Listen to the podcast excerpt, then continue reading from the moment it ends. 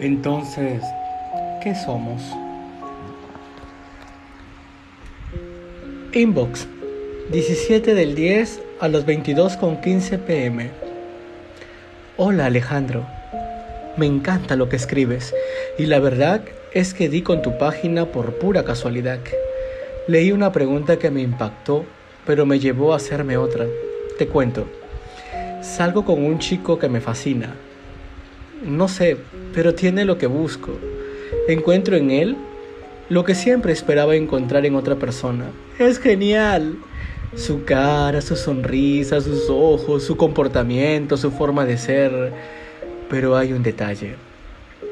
Él y yo ya nos hemos dado varios besos, porque sé que ambos nos gustamos, pero hace poco le dije a él por qué no estábamos en una relación si pasamos mucho tiempo juntos. Es más, nos hablamos como pareja, pero sé que no lo somos. Entonces, ¿qué somos?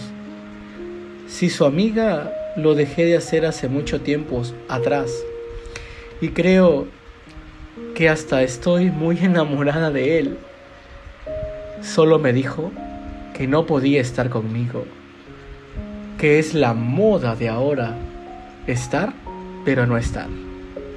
Que no le gustaba estar con alguien para luego evitar estar con otra persona porque él quiere ser, entre comillas, libre.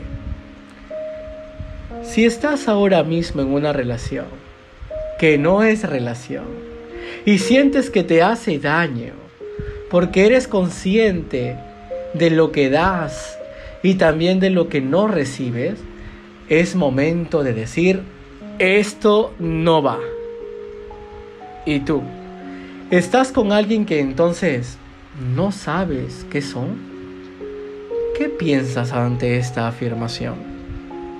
Si tienes la respuesta, entonces ¿por qué no decir qué son?